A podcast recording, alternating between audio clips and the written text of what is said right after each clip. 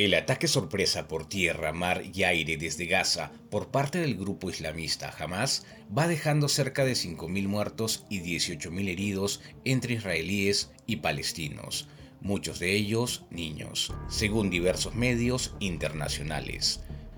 Pese a diversos intentos de parar con el conflicto, la situación parece estar fuera de control.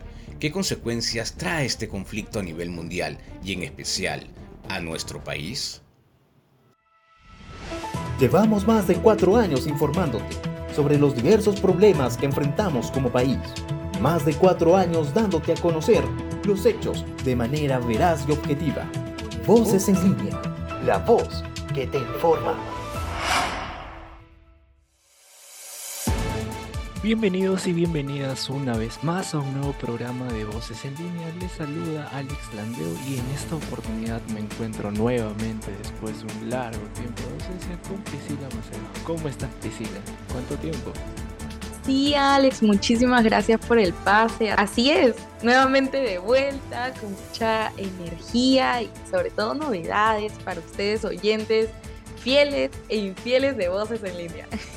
No digas eso, Priscila. Estoy seguro que nuestros voceros nos han esperado fielmente después de un largo tiempo que hemos estado ausentes por diversos motivos. Ellos son los más fieles. No digas eso, por favor, no los calumnies. Bueno, sí es verdad, pero no nos quitan la emoción de esta nueva etapa en donde vamos a traer datos, información y por supuesto que estamos seguros, como tú, tú comentas, que los oyentes de voces en línea van a disfrutar y sobre todo que van a valorar. ¿Y sabes por qué nos van a valorar? Porque volvemos con todo, con la información más fresca y varios temas por analizar, como por ejemplo el estado de emergencia. Hasta este momento podemos decir que realmente nos está ayudando, está ayudando al país, está funcionando. Bueno, una pregunta que definitivamente no solamente nosotros nos hacemos, sino también los, los peruanos, ¿no? En general. Estamos viendo que Muchos, muchos distritos han entrado a este estado de emergencia, pero la pregunta es esa, que la vuelvo a repetir, esa, que, esa pregunta que has dicho, ¿en verdad se puede decir que nos está ayudando este estado de emergencia?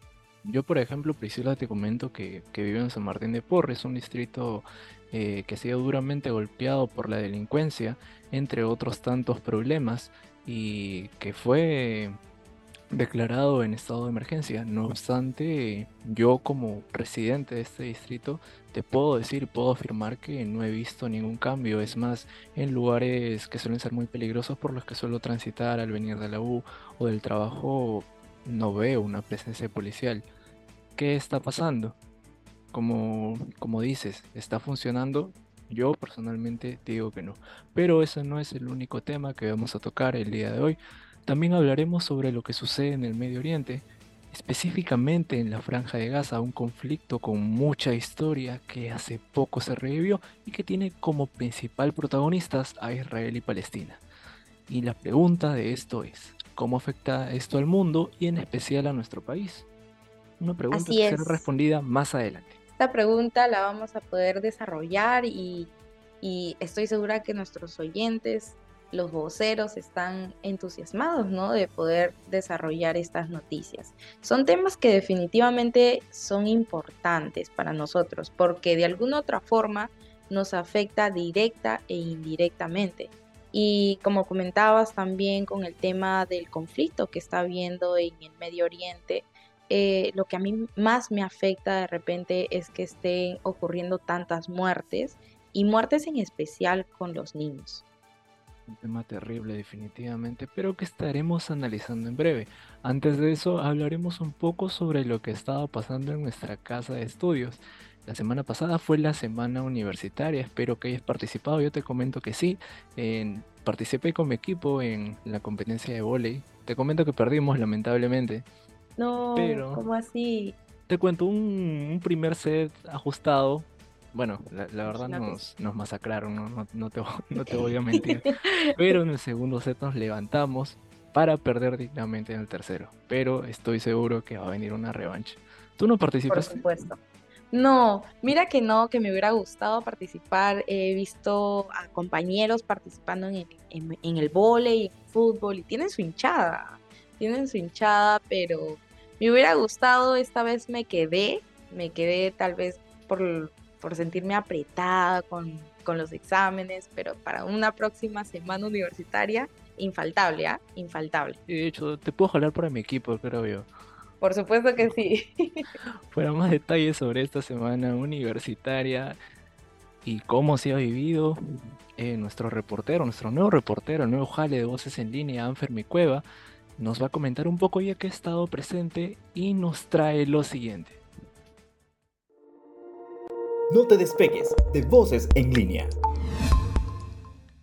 Muy buenas tardes chicos, muchas gracias por el pase. Nos encontramos en el campus de la UPN, Campus Comas. Nos encontramos en el último día de la semana universitaria que ha sido organizada por la universidad. Nos encontramos también con uno de los participantes de la cual nos van a poder brindar su opinión acerca de qué les ha parecido, eh, quiénes son los equipos que jugaron, cómo ha sido el proceso de inscripción y todo ello para que nos informen un poco más acerca del proceso. Hola, ¿qué tal? ¿Cómo estás? ¿Qué te ha parecido la organización referente a la semana deportiva? Bien, mejor que el año pasado. poco, creo que siento que el Open está mejorando en, en, cómo organizarse, no solamente un pequeño inconveniente ahora último, pero de ahí todo bien. Entonces, referente a ello, del 1 al 10, ¿cómo calificarías el proceso de la organización? Un 8.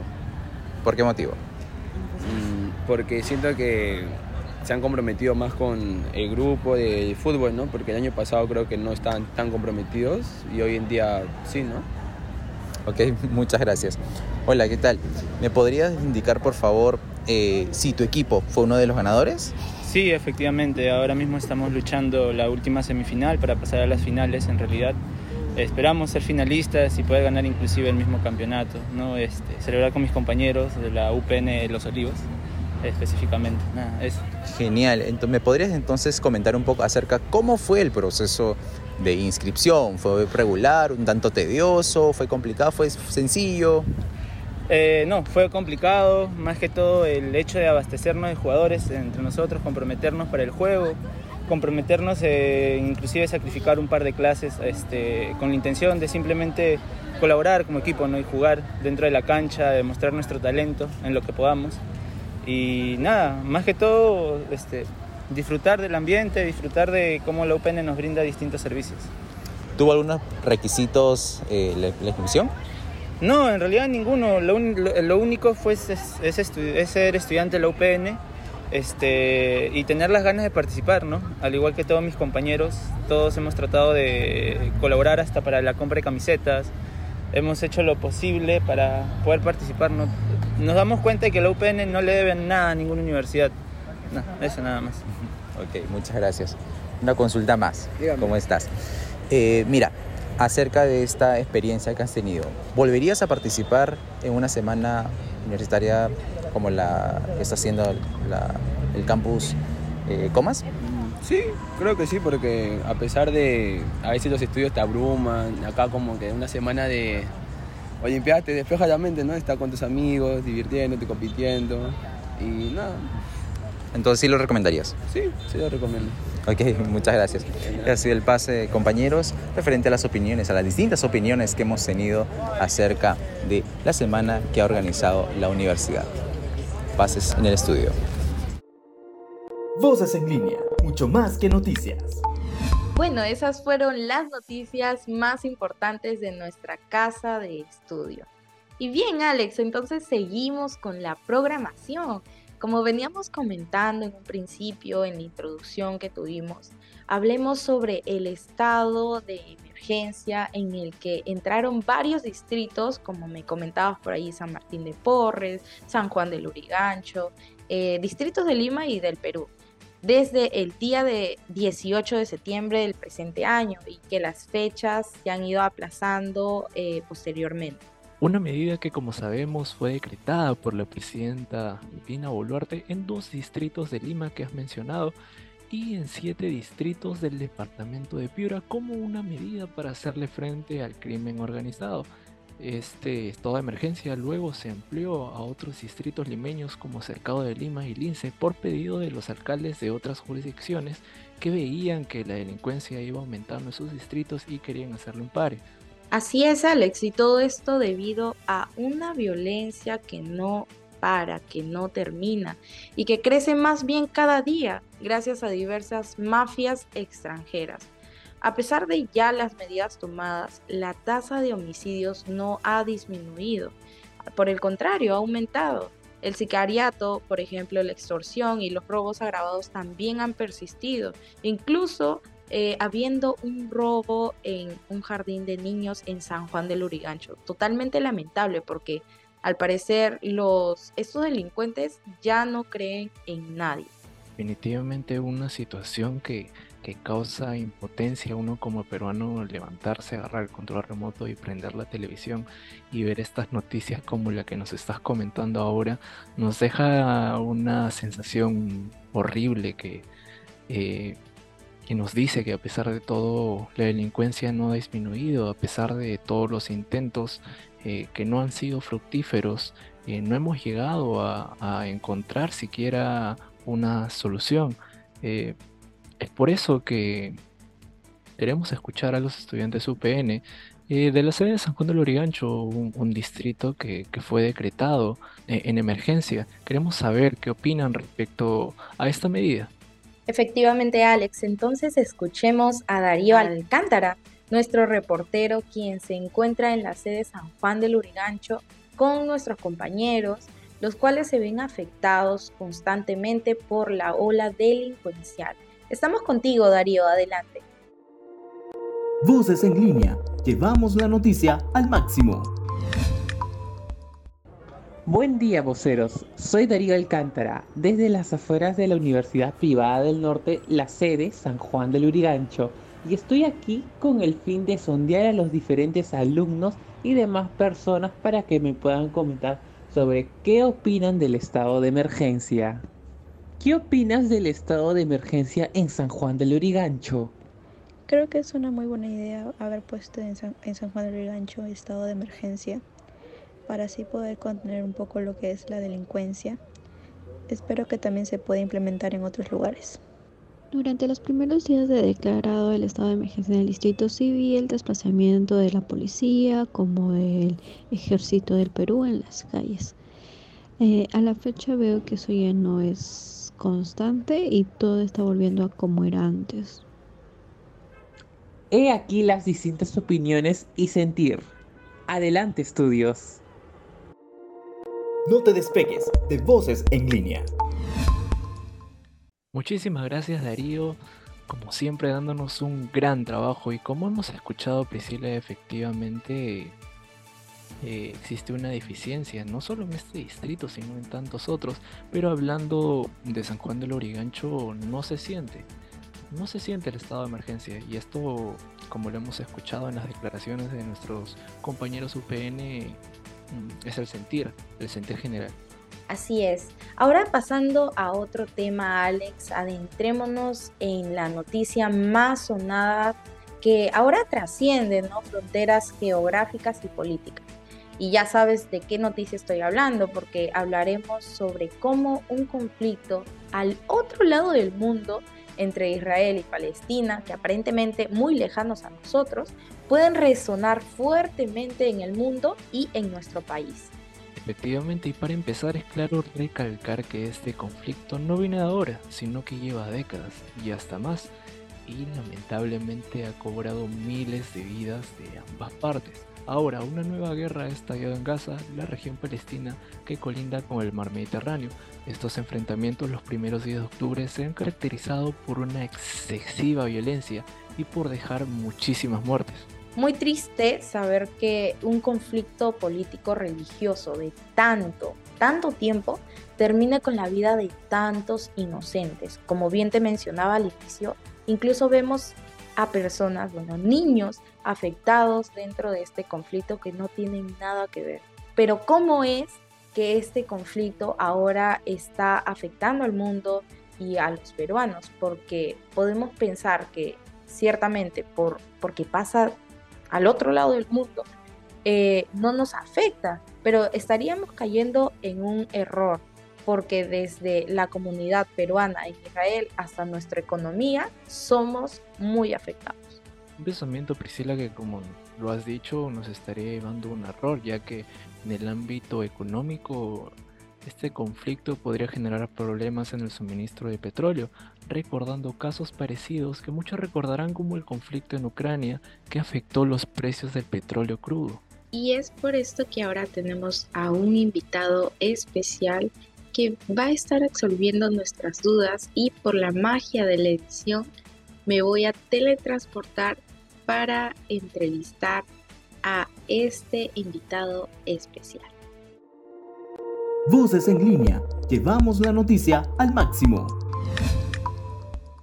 Y bueno, voceros, llegamos a la parte que muchos estábamos esperando, la entrevista con nuestro invitado de la semana, quien nos ayudará a comprender un poquito más con respecto al conflicto que está habiendo entre Israel y el grupo Hamas. Y bueno, y cómo este tiene una repercusión en el mundo y también en nuestro Perú. Tenemos hoy aquí presente a Pedro Acuña, periodista de larga trayectoria, en especial en televisión. Es el actual editor general de la plataforma del grupo RPP, magíster en periodismo y docente universitario desde hace muchos años ya. Y bueno, de mucha trayectoria más, aquí nos faltaría podcast para poder nombrar todo, toda la experiencia que tiene, pero hoy vamos a absorber su faceta como periodista en el ámbito internacional. Bueno, estimado Pedro, muchísimas gracias por aceptar nuestra invitación. No, muchísimas gracias a ustedes por, por invitarme y encantado de poder compartir con ustedes unos minutos. Muchísimas gracias. Y bueno, para ponernos un poquito eh, al tanto de lo que está sucediendo, es este conflicto, ¿no? Como mencionaba, de Israel con Hamas, y queríamos saber, ¿no? Un poquito cuál sería el análisis con respecto a este enfrentamiento que, que, hay, ¿no? Y que va dejando ya muchas muertes eh, a su alrededor, ¿no? Cobrando vidas de, de niños, pequeños inocentes, ¿no? En realidad. Eh, bueno, mira, el conflicto palestino-israelí es un conflicto muy antiguo, muy antiguo. Eh, tiene muchos momentos en la historia y en realidad siempre ha estado ahí. ¿ya? Lo que ha ocurrido recientemente en los últimos días ha sido una nueva escalada, por decirlo así, que se ha tornado bastante eh, grande a nivel ya mundial, que ha tenido que venir Estados Unidos, ha hablado China, ¿no? Eh, otros actores a nivel mundial también han, metido este, su cuchara, como decimos aquí en el Perú. A ver, pero el conflicto palestino-israelí así eh, es un tema permanente hace muchísimos años. Ah, como dijiste hace un momento, nos faltaría podcast para poder explicarlo quizás eh, un poquito desde mi, óptica, pero lo, lo, reciente del conflicto israelí-palestino o palestino-israelí eh, más o menos arranca en el año 47, ¿no? Y a partir de ahí ha sido una constante, viven en constante, unos dicen opresión, los otros dicen miedo, ¿no? Depende a quién le preguntes. Siempre va a ser eh, así. Le preguntas a un palestino, van a decir que son un pueblo oprimido. Le preguntas a los israelíes, son un pueblo, te van a decir que son un pueblo que vive con miedo de los ataques eh, que puedan sufrir. Y durante todos estos años eh, pasados, ellos han vivido siempre bajo un constante ataque desde el norte por una milicia que se llama el Hezbollah y desde el sur con la milicia que ahora conocemos todos que es el Hamas, ¿no? Que el Hamas en realidad es como un partido político, digamos, aquí en el Perú, que tiene un brazo, que es un brazo armado para ellos, ¿no? Ellos buscan la, liberación de los territorios de Gaza y Cisjordania, que son los, los dos que conforman este, el, el, Estado palestino, ¿verdad? Ah, ¿Cómo, ¿Cómo lo veo yo ahora? Bueno, ahora se ha hecho bastante grande, ¿no? Ahora está muy complicado. Eh, incluso va a llegar un momento, si sigue creciendo, si finalmente Israel ingresa con los tanques y hace toda una ofensiva terrestre, eh, va a terminar siendo este, muy complicado a nivel mundial porque, por ejemplo, Estados Unidos ha dicho que va a apoyar a Israel en todo y Estados Unidos es un actor muy importante en en, el, entorno geopolítico mundial. Entonces, no, no estamos hablando de algo que ocurre a miles de kilómetros del país, eh, del Perú, y es algo que de alguna manera nos puede afectar. Y justo como comentaba, es un poco difícil, ¿no? Que haya de repente una respuesta eh, tardía ¿no? a, esto, sino que por el contrario, de todas maneras va a haber una respuesta. Eh, y esto me lleva a preguntarle eh, si habría alguna forma de poder a lo mejor eh, tener o iniciar un diálogo de paz o está muy complicado. Bueno, mira, a nivel macro, como te dije, lo que puede afectarnos directamente es que si el mundo entra en guerra, va a haber una recesión, la plata va a ir a, al aspecto militar, Estados Unidos va a invertir mucho en, armamento, en guerra, eh, Israel también, de repente se meten los países árabes, o sea, eso puede crear una recesión a nivel mundial que nos afecta a nosotros en algún momento.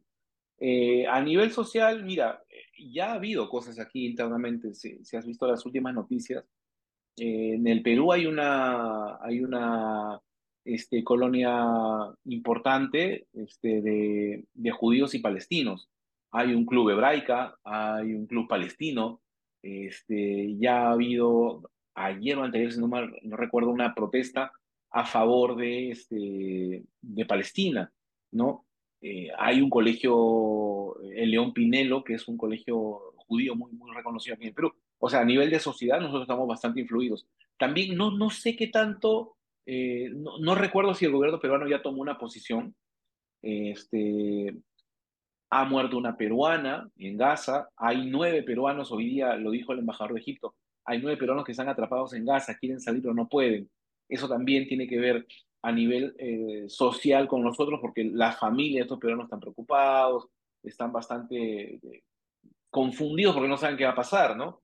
Entonces sí, de alguna manera nos, nos puede afectar a ese nivel. Y algo que se está, bueno, cuestionando bastante y ha sido sonado también con respecto al actuar tardío que tuvo la presidenta, ¿no? Eh, porque al menos los aviones que debían llegar a, para allá para traer a los peruanos que estaban en, en tierra israelí y traerlos, ¿no? El recojo de los ciudadanos. Sin embargo, si no me equivoco, el, el Perú fue el que más tarde reaccionó. Sí, efectivamente, el manejo de la crisis no fue el mejor por parte del gobierno, eh, sobre todo por cómo los otros gobiernos de, de, esta parte del mundo reaccionaron, ¿no? En comparación con otros gobiernos de Sudamérica o de Latinoamérica, el Perú quedó muy mal, ¿no? Eh, sobre todo porque además, perdón, porque además este, la presidenta estaba de gira en Europa, y ese avión pudo haber sido usado. En fin, fueron una serie de malas decisiones que, que simplemente nos dejaron muy mal, ¿no? Había muchos peruanos en ese momento en, la zona que tenían que ser evacuados y muchos llegaron por sus propios medios, ¿no? Que eso quedamos muy, muy mal. Bien, muchísimas gracias, estimado Pedro Acuña. Eh, esta entrevista ha sido definitivamente muy nutritiva para nuestros oyentes y para quien les habla también. Y definitivamente ha sumado para el, tener la idea del contexto de lo que está sucediendo, ¿no? Eh, muchísimas gracias, voceros, también por estar aquí atentos a esta entrevista que ha sido muy esperada y espero que haya sido de su agrado. Bien, tuvimos a Pedro Acuña, periodista de larga trayectoria, en especial en televisión, y es el actual editor general de plataformas del grupo RPP. Voces en línea, mucho más que noticias. Bueno, y hemos llegado al final de nuestro programa. Muchísimas gracias por acompañarnos en una nueva semana informativa y nos estaremos viendo en el próximo capítulo de Voces en línea. Y recuerden que pueden seguir informándose a través de nuestras redes sociales. Nos encuentran como Voces en línea en Instagram y además compartan y difundan nuestro contenido no solo para poder seguir creciendo, sino para traerles nuevos temas cada semana. No se olviden de buscar más podcasts bajo el nombre de Radio UPN en Spotify y Anchor. Nos reencontramos la próxima semana. Muchas gracias Priscila. Me encantó conocer un nuevo podcast contigo. No te pierdas, por favor. Tomen agua todos los días. Cuídense. Gracias, Alex. Nos, nos vamos de todo. Chao, chao. Nos vamos, chao. Esto fue Voces en línea, la voz que te informa.